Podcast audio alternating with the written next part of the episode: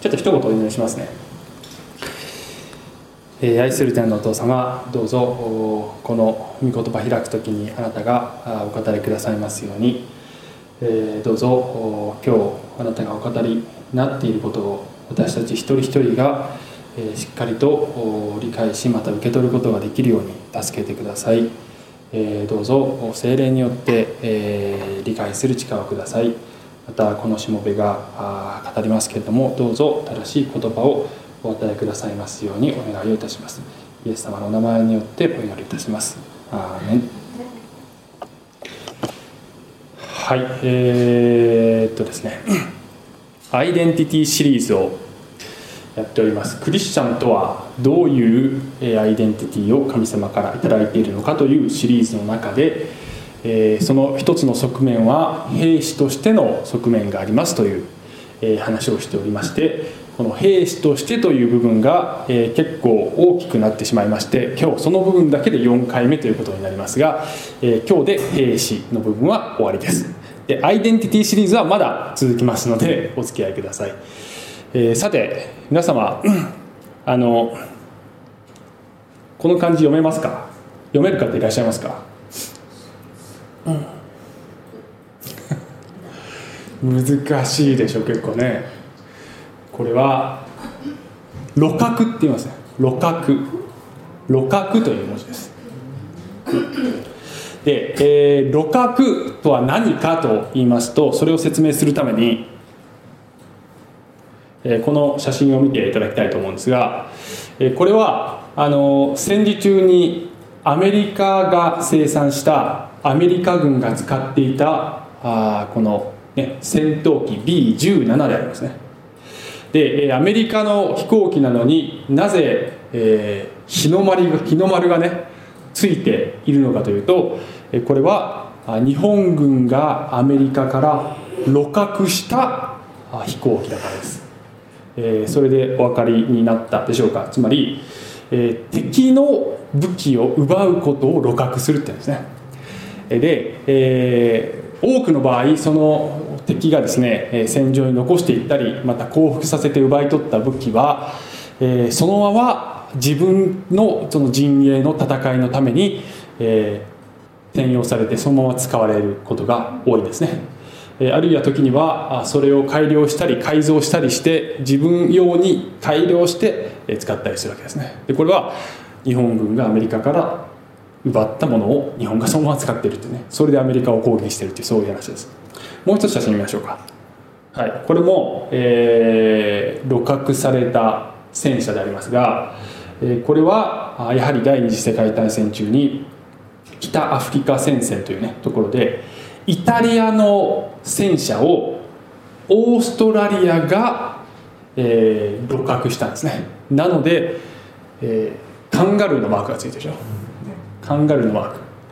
えーそしてその後の戦闘の中では、えーイタリアとそのオーストラリアの戦闘で両陣営に同じ戦車があるというそういうシチュエーションもあったそうですね。見分けがつくようにこのカンガルーをつけてるんです。け どでもね不思議な光景ですよね。同じ武器で戦ってるってね。えーっとですね皆様あの霊的な戦いのね話を今してるんですがあ今日のね、えー話の中でお気づきいただきたいことそれは悪魔という、えー私たちの敵は策略に長けた敵でありまして路角するのがうまいんですね。路角するのがうまいんです。つまり、えークリスチャンが持っている神様の武器を、え自分が悪魔に、ね、悪魔に利用されて悪魔はそれを使って攻撃してくるということをするのであります。そしてそのことを知らなければ、えー非常に混乱しますね、えーなぜ敵が同じ、ね、武器で攻撃してくるのかと。これはもしかして仲間なんじゃないのかと。そうではないということに気づかなければえ翻弄されてしまいますのでえお気づきくださいということです。そして、えー今日の話のポイントはああなたの手には武器がありますということをね最終的にお伝えしたいのであります。武器を持ってますよというねそれにまず気づいてください、えそして敵がそれを使って攻撃してきてもあなたは正しい使い方で武器を使って反撃してくださいっていうそういう話をします。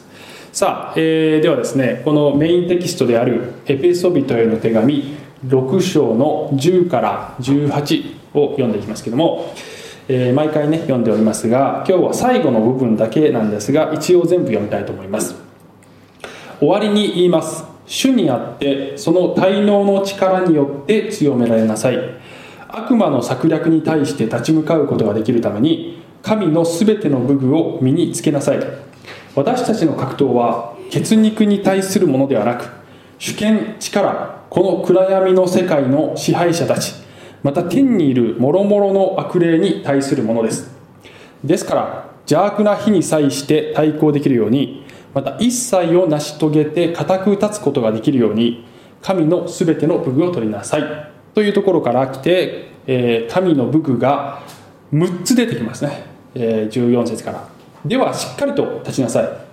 腰には真理の帯これ1つ目。胸には正義の胸当て2つ ,2 つ目。足には平和の福音の備えを吐きなさい。これ3つ目。これら全てのものの上に信仰の大盾を取りなさい。4つ目。それによってえ悪いもののが放つ火矢を皆消すことができますと。で、えここまでが先週までえお話しした部分であります。17節いくと5つ目6つ目出てきます。救いの兜。これが5つ目。また御霊の与える剣である。神の言葉を受け取りなさい。剣。これ6個目です。ね、えー、兜と剣、えー、今日扱いたいと思います。そして最後に18節。すべての祈りと願いを用いてどんな時にも御霊によって祈りなさい。そのためには絶えず目を覚ましていてすべての生徒のために忍耐の限りを尽くしまた祈りなさい、えー、今日はあの3つのですね。あすいません、えー、3つのサブポイントでお話したいと思っていますけども、えー、救いの兜。神の言葉の剣祈りでありますね。この3つ。この3つを私たち持ってますという話をします、では、えー、救いの兜。救いの兜をかぶれってパウロが言った時に、えー、どんな悪魔の策略に対抗するための武具なのか、えー、それはあのパウロが具体的にそれを説明しているわけではありませんが毎回言っているようにどんなことを考えられるんだろうかことが私たちに当てはまるんだろうとあるいはパウロがどんなことを考えてたかなイメージしてたかなってことをちょっと想像して、えー、考えたいと思うんですが最初作りの兜ね、えー、悪魔の策略は間違った教理を私たちに植え付けるということがあるのではないでしょうか。これは悪魔じゃないですよ。これはあなたですね。これ羊です。これ羊ですよ皆さんね。これは羊ヘルメットかぶっている、えー、で頭を守れってね。頭を守れと。ハートというよりも頭を守れと、えー、つまり、えー、感情的なことではなくてあの知的な理解として正しく神の言葉を理解していなければいけないですよと、え、そして、えー、悪魔はこのね神の言葉を曲げてきますということなんですね。で、えー、あの世の中には、まあ、たくさんのですね、えー、教え思想宗教ありますけどもあのここで申し上げたいのはあの非常に多くの宗教が、えー、聖書を真っ向から否定してくるんじゃなくて聖書を引用したり、ね、一部分引用したりもしくは大部分採用するんだけど一部分を変えたりあるいはイエス・キリストを引き合いに出してイエス・キリストもこんなこと言ってますというようなことで、えー、偉大な預言者であるかのような位置づけでね、えー、取り扱いますね。で一見ねそれもキリスト教の一部かな仲間かな？あるいはあのキリスト教ねえー、適してないから、ね、近いものかなって思う方がいっぱいいるんですけどもそうじゃないって話ですね。そういうそうではないということです。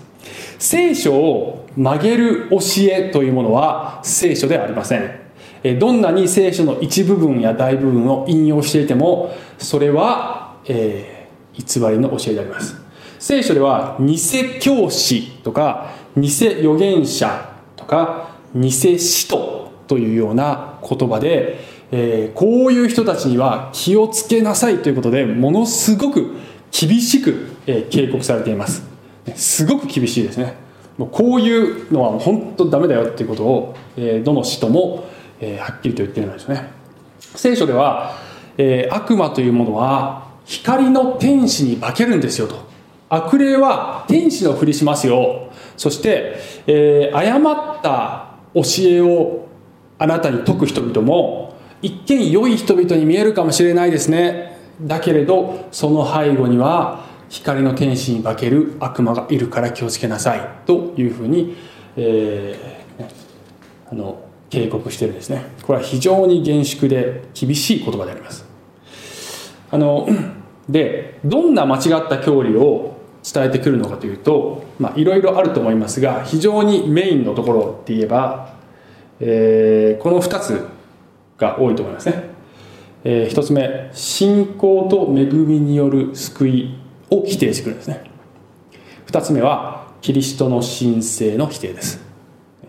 1つ目の信仰と恵みによる救いというものはこれは、えー、聖書にしかないものです。私たちが信じているものと、えー、世の中の他のほとんど、まあ、限りなく全てと言ってもいい、えー、宗教何が根本的に違うのかというと、えー、私聖書は恵みと信仰によってね神が与えてくださる恵みを信仰によって受け取る時に救われますよと、えー、それ以外のあらゆる宗教は技による救いです。技つまり人間の立派さ行い頑張り宗教活動、えー、善行そういったものを積み重ねていくことによって、えーね、神様の合格ラインに達しますよという教えです。まあ、神であるとか神いわゆる神とは違うものかもしれないですけどもあのそして次の世界いい世界に行くためには良いよ行いをしなければいけませんというわけですね。いい世界というのは聖書的に言えば天国のことだかもしれないし別の宗仏教的に言えば、まあ、来世のことかもしれない。いずれにしても、えー、良い世界に生まれ変わるためには良い行いが必要ですと。聖書はその逆で良い行いでは絶対に救われませんって言ってるんですね。これね根本的に考え方が違う、えー、ところがあこのですね違いをぼかすというやり方を、えー、悪魔はしていきます、えー、御言葉をねちょっと見たいんですけどね。はい。ガラテヤ人への手紙1章6から8これパウロが、えー、救いは恵みによるんだよと。行いによって救われるんじゃないよということを一生懸命ガラテヤの教会に説明している、えー、手紙でありますね。で彼はこういうふうにですね。私はキリストの恵みをもってあなた方を召してくださったその方を、え、あなた方がそんなにも急に見捨てて他の福音に移っていくのに驚いています。え他の福音といってももう一つ別に福音があるのではありません。あなた方をかき乱す者たちがいてキリストの福音を変えてしまおうとしているだけです。しかし私たちであろうと天の見つかりであろうともし私たちが述べ伝えた福音に反することをあなた方に述べ伝えるならそのものは呪われるべきですと。えパウロが言ってるのはこのね、えー、信仰と恵みによって救われるというこの福音の真髄を、えー、行いが必要ですよと。救われるためには行いも必要ですというふうに言ってくる人がいたらそれは偽物です。そういうことを言う人がいたらもうそれは本当に、えー、厳しい罰を神様から受けなければいけないようなあ行為ですよと、えー、気をつけなさいというふうにね言ってるわけですね。あの皆さんクリスチャンとして生活してて、えー、ねと周りの人からねあの「あなたクリスチャンなの？偉いね」って言われることありません？私結構そういうねことを人生であるんですけどクリスチャンでない友達からね「えー、クリスチャンなんだ。偉いね」ってね。言われますよ。あのね。私あ私には無理だなと私そんなに立派じゃないからクリスチャンにはなれないわってね。言う人私も結構いるんですけど、えー、あなたみたいに立派になれないからクリスチャンになれないというふうに言うんですけどね。これね完全にその人は聖書のメッセージを誤解しているということになってしまいますね。あの立派になれないからクリスチャンになれないっておかしいでしょ。立派になれないからクリスチャンになれないですね。立派になれる人はクリスチャンにならなくていいんですそもそもね。立派になれないからクリスチャンになるんです。逆に自分は自分の力で立派になれると思ってる人は逆にクリスチャンにはなれないのです。なぜかというとクリスチャンになるということは私はどんなに頑張っても神の救いには、えー、神の合格ラインには到達できないものです。だから救いが必要ですという人がクリスチャンになるのでありますね、えー、あるいはあ皆さんよく、ね、先日先日も私の友人が言ってたんですけどもね。あのどの宗教も本質は一緒だよっていうふうにね、えー、言う方ねいらっしゃいますね、えー、どの宗教も、ね、目指してるところは一緒だ。まあ何週間か前にもね、えー、宗教多元主義って言ってえー、たくさんの宗教が同じ神様に通じるんだっていう考え方おかしいですっていう話をしましたけども、まあ、そそれも同じような考え方ですよね。で、えー、同じ本質は一緒っていうねいう方いらっしゃいますね、えー、これも残念ながらあきちんと理解してはいらっしゃらないのではないかと思わせられる発言だと思いますね。えー、ね天国に行くためにえ正しい行いをしなければなりませんと言ってるのか正しい行いをすることでは絶対に天国に行けませんというのではこれは根本的にさっきも言いましたけれども考え方が違うのであります、えー、そこにあるのは神観の違い人間観の違い、えー、そういった全てのことが根本的に違うということを示しているのでありますね。で、えー、私たちがこのですね技によるのではなくて信仰と恵みによる救いが聖書のメッセージですという時にこれはですねあのある種の武器でありますよ私たちの。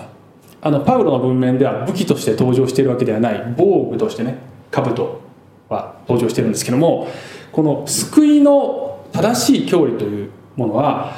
クリスチャンのある意味武器であります。なぜかというとあのこれは他のあらゆるものと私たちの信じているものは違いますという差別化される要素だからですね、まあ、差別化っていうとビジネスでよく使われる言葉ですけれども、えー、自社製品と他社製品とね何が違うかってセールスマンは必ず説明するわけですよ。なぜこのね、私のところの製品をあなたが買うべきなのかということをセールスマンは説明するでしょう。何が違うのか。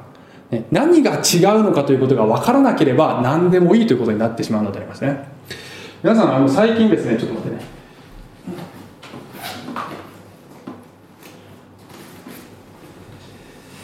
えー、これを飲んでるんですけどね私。うちではこれをねこれ何ですかこれ？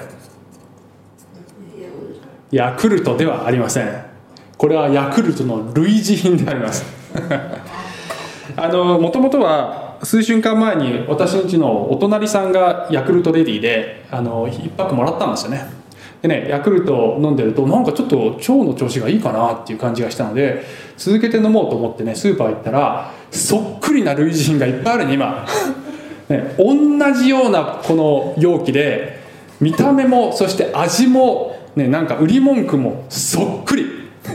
で、えー、類似品は断然安い。ヤクルト高い。高いよヤクルトは。なんでこんな高いの、ね、絶対これ類似品買った方がもうそっくりだもん。だって一緒でしょって思ってこのね別の買ってちょっと名前は言いませんけど別の買ってきた、いっぱいあります。ヤクルトの類似品が。ね。えー、するとじゃあねヤクルトと類似品は結局一緒なのかというとねちょっと調べるとねやっぱ違うみたいです。何が違うかというと乳酸菌の種類が違うんですね。乳酸菌が違うんですね、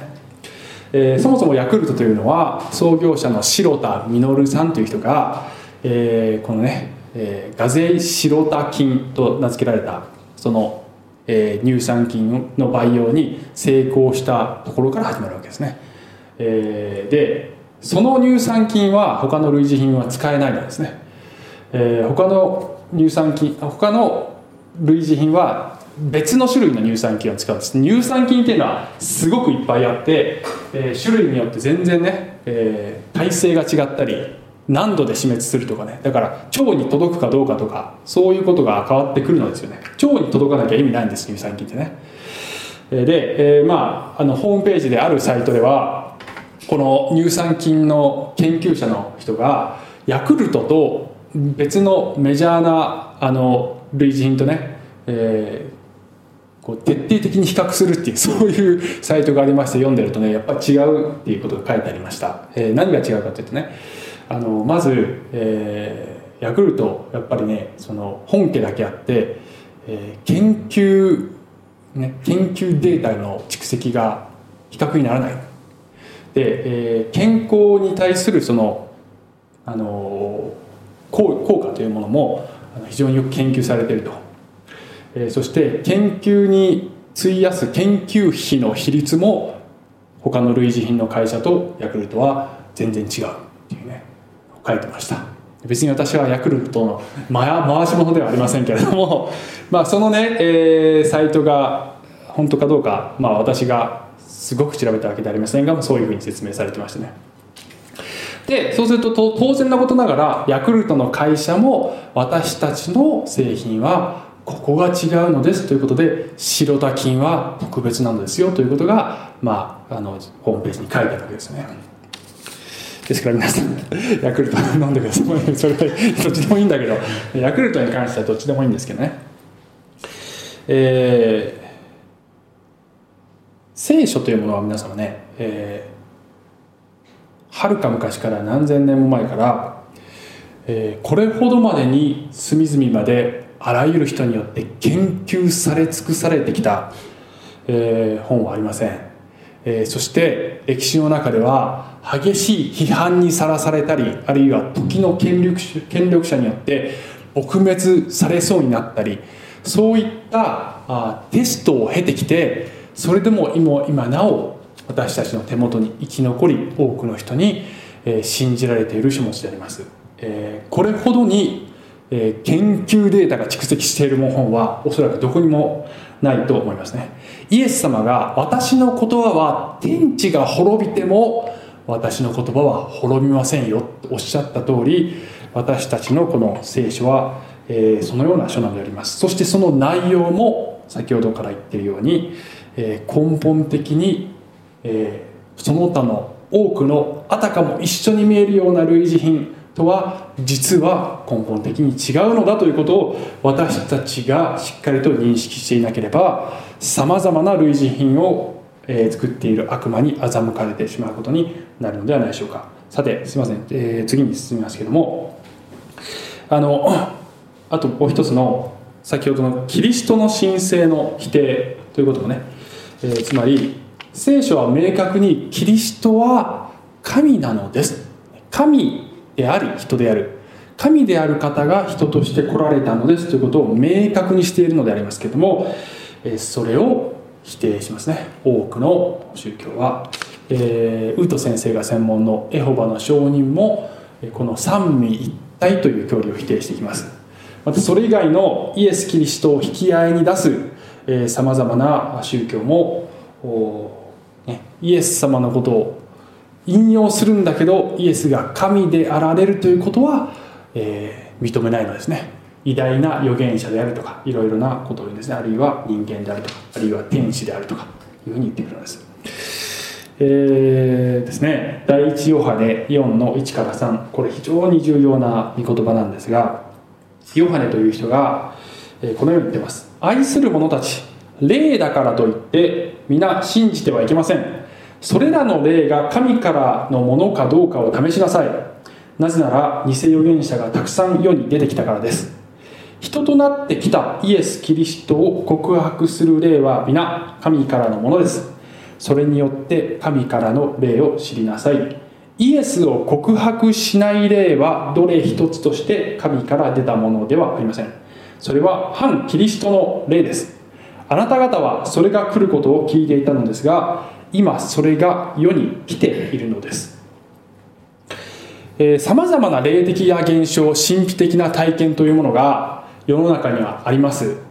で、えー、少し前にも申し上げましたがこの八ヶ岳の土地というのは、えー、スピリチュアルの聖地と言われていてさまざまなスピリチュアルな思想を持っている人やさまざまなカルト的な宗教が渦巻いているようなそういう土地であります、えー、で私の友人にも、ね、どこどこの集会でこんな不思議な体験したんだよとかそういうことを、えー、言ってくる、えー、友人ね。結構います。結構います、ね、そういう話を聞くとあまたかと思いますね。で、えー、聖書は不思議なことが起こってるからといってそれが本物の神様かどうか分かりませんからねと言ってるんですね。それを判定する方法は、えー、ここに書いてますね。人となってきたイエス・キリストを告白する霊がかどうかということです。でこれはえ霊が必ずしもしゃべるということではなくてその霊的現象に伴っているその背後にある教えがイエスという人物をどのように位置づけているかによって分かりますからねと言ってるわけですね。で、えイエス・キリストを告白人となってきたイエス・キリストっていうわけだからイエスが人ではなくて人以上の存在であるということが前提になっているわけですね。そして、えー、キリストであるということが前提になっているんです。キリストというのはイエス様の名字ではありませんね、えー、キリストというのは神からの救い主メシアのことです。そしてヨハネはこの文脈の中で、えー、このキリストは神ご自身のと同じ存在であるということをまあ、ヨハネの福音書の冒頭でも、えー、言葉は神であったというふうに彼は言うことで、えー、彼がこのこれを書いている文脈はイエス・キリストがイエスという方が神であられてその神であられる方が人となってきたということを告白するのでなければそういう教えでなければどんなに不思議なことが起こったとしてもそれはキリストの霊ではありません。神の霊ではありません。悪魔ですからねというふうに警告しているわけですね。さあ、えー、ちょっと先に進まねばならないのですけども大きなポイントの2つ目。神の言葉の剣。そして最後祈りちょっとクイックにいきますけども、えー、神の言葉の剣6つ出てきた神の武具の中で、えー、このこのこれだけが攻撃のね、えー、武器なんですね。他は全部防具です、えー、神の剣これだけが攻撃のツールですね。で聖書は繰り返し神の言葉が私たちの、えー、武器ですよと。で悪魔はもうそれが大嫌いっていうことを言ってるわけですね。で、えー、これを語る時に私たちが見なければいけないのはちょっと待ってくださいね、えー、見なければならないのはえイエス様のモデルです。でイエス様が悪魔から3つの誘惑を受けるシーンというのが、えマタイとルカの福音書に出てきますけれども、え3つの、ねえ誘惑。悪魔がイエス様に、えこの石をパンに変えてみろって言ったらイエス様は人はパンの実で生きるのではないと書いてあるってですね。書いてあるというのはどこに書いてるかというと旧約聖書に書いてある。すなわち、え旧約聖書の神の御言葉で悪魔の誘惑を退けているというのがこれが私たちのモデルであります。さらに悪魔があなたがね私悪魔である私にひれ伏せば、えこの世の中の権力と栄が全部あなたにあげましょうって言った時にイエス様はまた、えー、主なる神だけを拝みなさいと聖書に書いてあるというふうに悪魔に対抗するのでありますね。なぜそれが対抗になるのか、えー、悪魔が神の言葉が大嫌いだからです、はい、しかしながら、え、今これ言ってるのはルカによる福音書の順番で言ってますけども、えー、その後で悪魔がですね3つ目の誘惑、えルカの福音書ではこれが3つ目の誘惑ですけど、えこのようにですね。また悪魔はイエスをエルサレムに連れて行き神殿の頂に立たせてこう言った。あなたが神の子ならここから飛び降りなさい。神は見つかりたちに命じてあなたを守らせる。ともあなたの足が石に打ち当たることのないように彼らの手であなたを支えさせる。とも書いてあるからです。というふうに悪魔は言ってくるんですね。これは、えー、聖書にこう書いてあるでしょって、ね、イエス様が御言葉で反撃してくるもんだから悪魔はいやいや聖書にはこう書いてあるでしょっていうふうに、えー、御言葉を使って今度は誘惑してくるのね、えー、するとイエスは答えて言われた。あなたの神である主を試みてはならないと言われているという意味ですね。悪魔がやっていることはこれ御言葉の引用です、えー、しかしながらこれは文脈を無視した、えー、御言葉の引用ですね。これは詩篇の言葉ですけれども、えー、この詩篇はですねあの神に神という方がいかに信頼できるか神は信頼に足るお方であるというそういう文脈で書いてるんですね。ところがね悪魔は神が信頼できるか試してみろという全く逆のやり方で御言葉を引用してくるんです。で、えー、御言葉というものはですね常に文脈に沿った使い方をしなければ全く逆の意味にもなり得てしまうのです。でクリスチャンが時々気をつけなければいけないのはあの御言葉どっかポンって取り出してきてそれを引用するんだけど実はそのね書いてある文脈とは全然違うやり方で使うっていうあるいはクリスチャンじゃなくても世の中の人ね。あの人はパンの実に生きるのみによって生きるにあらずってみんな知ってる言葉ですけどあのそれはね精神性がじゃあ大切だっていうような意味で使われますけど本来はねもっと大きな意味があります、えー、そういうふうに御言葉を使ってそれを文脈とは違う。神様が意図したのとは違うやり方で、えー、使って、えー、神様のね意図されたことを曲げてくるのでありますね。それに対する対抗の方法はイエス様が行った通り今度は正しく御言葉を使うことですね。正しく御言葉を引用することです、ね、これは露覚ではありませんか？あのクリスチャンの武器神様の方の武器を悪魔が少し変えて、えー、神様をあるいは私たちクリスチャンを攻撃してくるのであります。露覚でありませんか？これは、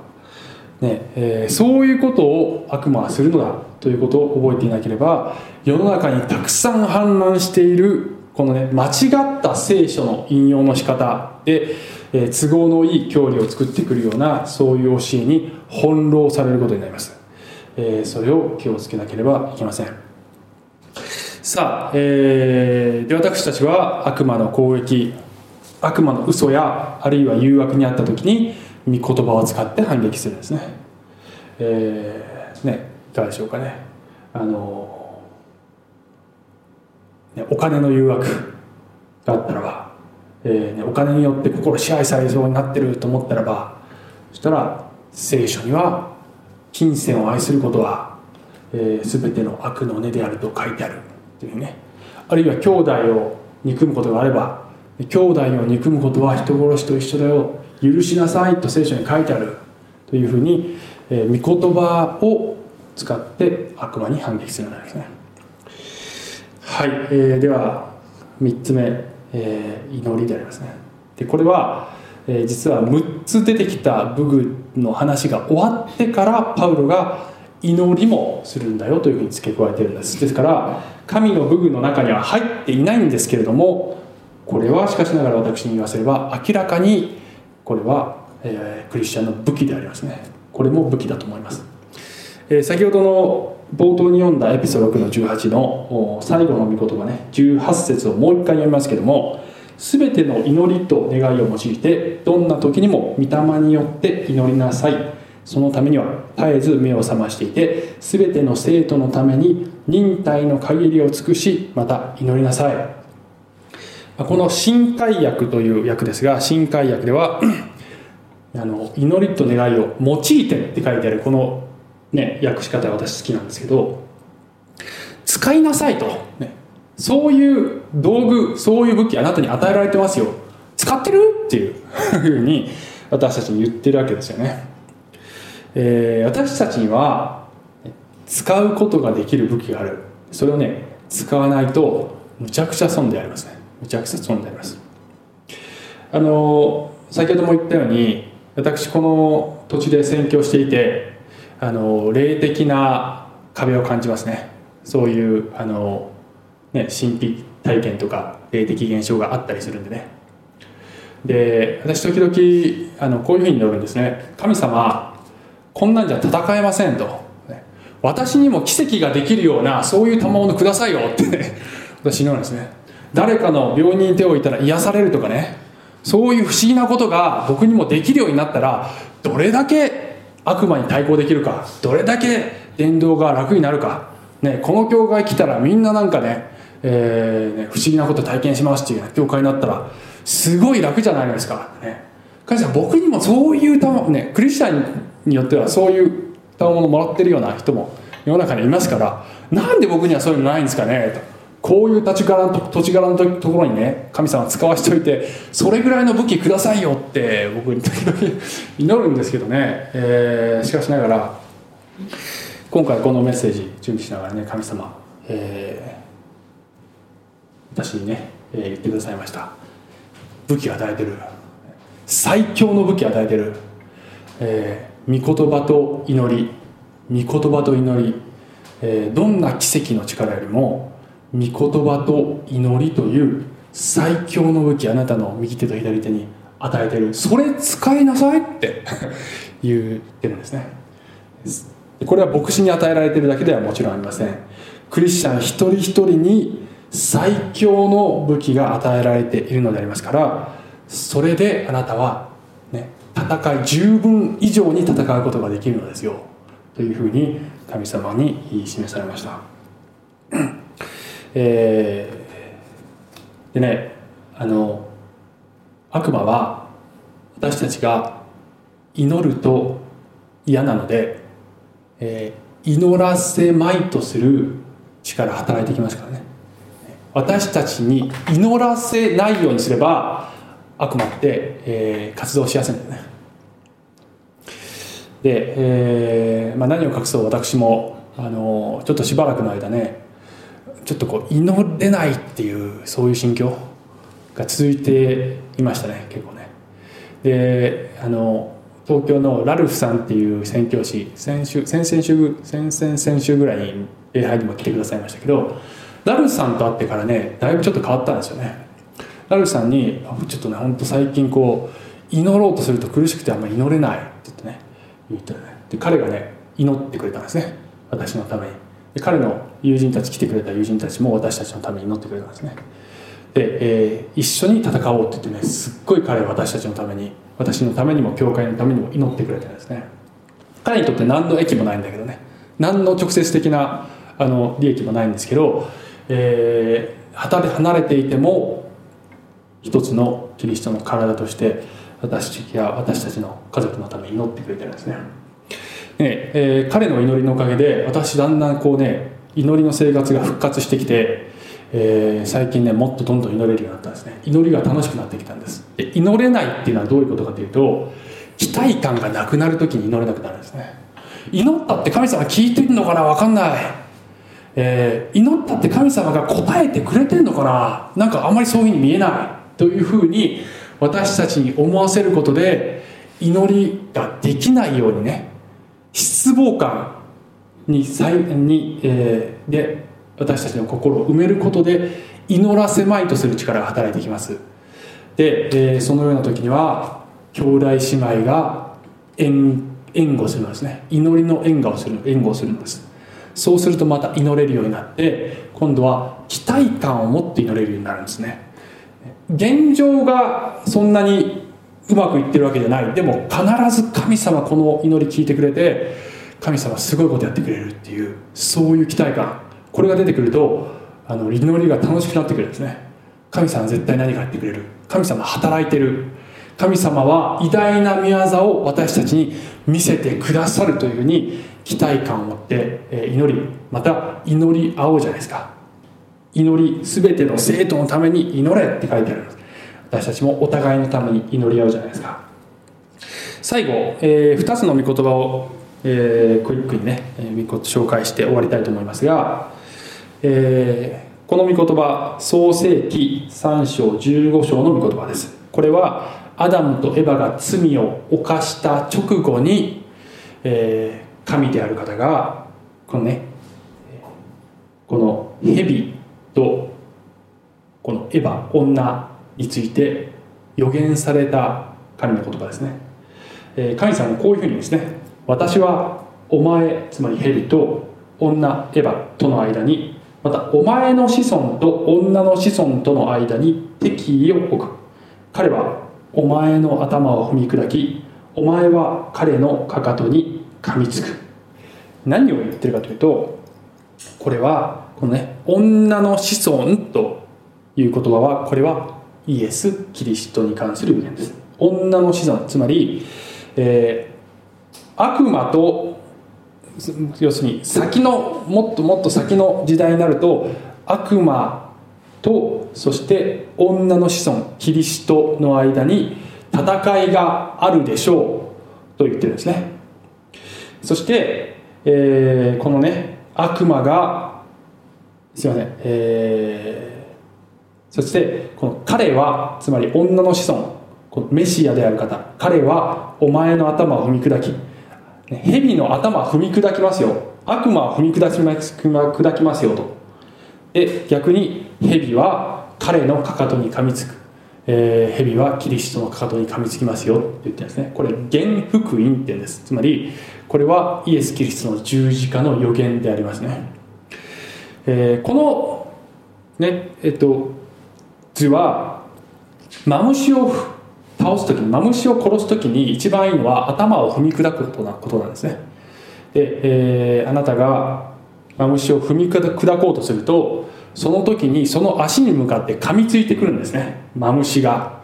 しかしながらかかとをか噛まれるんだけどそのままそのモーションを続けてそのまま、えー、かかとを噛まれてもそのまま蛇の頭を踏み砕くというそういう図なんですね。でそれがイエス・キリストの十字架と復活なのであります、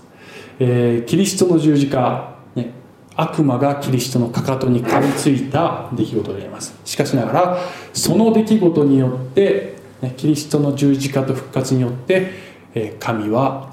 悪魔のえ頭を踏み砕くのです。ということを神が予言されたということです。創世紀3章でね、えー、つまり悪魔は噛みついてきますね。悪魔噛みついてきます。しかしながらそれは私たちに致命傷を負わせるものではない。私たちはそのまま悪魔を踏み砕くのであります。そしてこの図をね私たちに適用してパウロが語っているのがローマ人への手紙。これ最後ですけど16章20節です。平和の神は速やかにあなた方の足でサタンを踏み砕いてくださいます。と書いてあるんですね。これが私たちにも起こることです。お祈りします。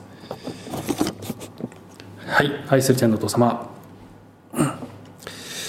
えー、たくさんのこの、えー、悪魔の攻撃や策略に囲まれて私たちは生きているのでありますけれども、えー、しかしながら私たちにはこの神様の武具と武器とが与えられていて、え、私たちには勝利が約束されていることありがとうございます。どうぞ私たちが霊的な目で悪魔の策略を見抜きそして日々勝利を得ていくことができるようにまたあなたにますます祈っていくことができるようにどうぞ強めてください。イエス様のお名前によってお祈りします。アーメン。